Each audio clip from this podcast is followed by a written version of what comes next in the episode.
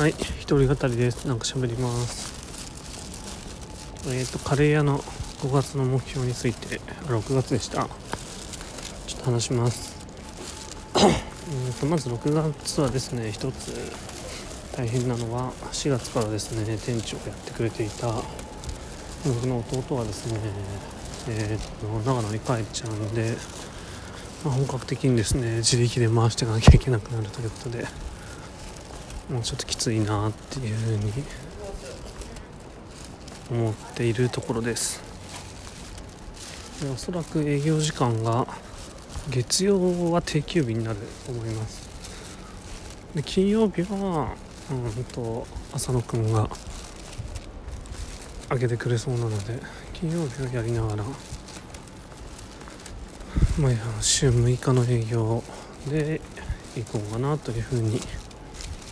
思っております、まあ、6月はですね、うん、まだ仕事も結構セーブで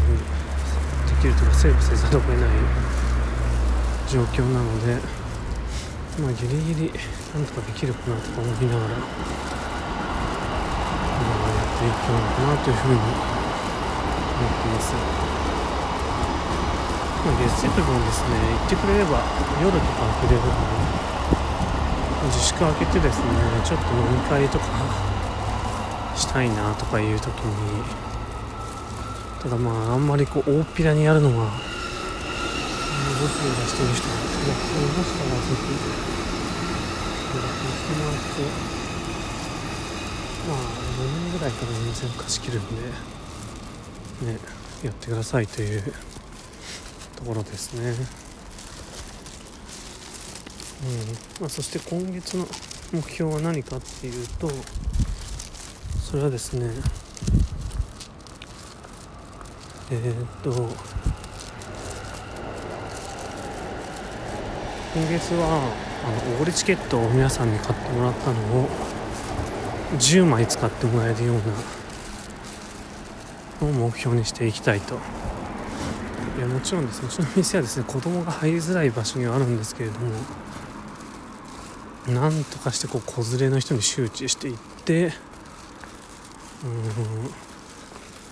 うん、まあ、うまく売りたいなという気持ちですよね。